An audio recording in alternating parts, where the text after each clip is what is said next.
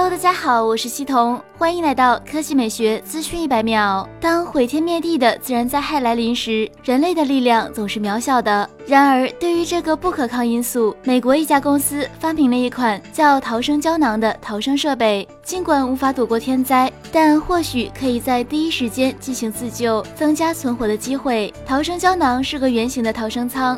它外有至少三层金属壳，可承受强力撞击；内有可吸震并防撞的座椅。此外，还支持 GPS 系统、氧气提供、基本照明、水和食物等微生物品的存放。在地震或海啸等天灾来袭时，可作为暂时保命的装置。当谈到设计灵感时，创始人夏普说道：“由于近年来地震海啸频繁，尤其是2004年南亚海啸导致二十多万人丧生，因此便投入到了逃生胶囊的研发。”和制造中，夏普声称，这种逃生舱不但重量轻，而且非常坚固，还能抵抗极热的环境。它经过航太等级的测试项目，就是为了让一般人对这项产品提供的防护有信心。同时，研发人员刻意把它做成亮橘色，使救援人员易于识别胶囊位置。目前，这款逃生胶囊已获得美国专利，它有二至十人的尺寸，可安置在家庭或工作地点，以备不时之需。而售价也不同，以两人座的逃生胶囊为例，售价则为一万三千五百美元。大家认为这款逃生胶囊怎么样呢？一起来留言区讨论。一下吧。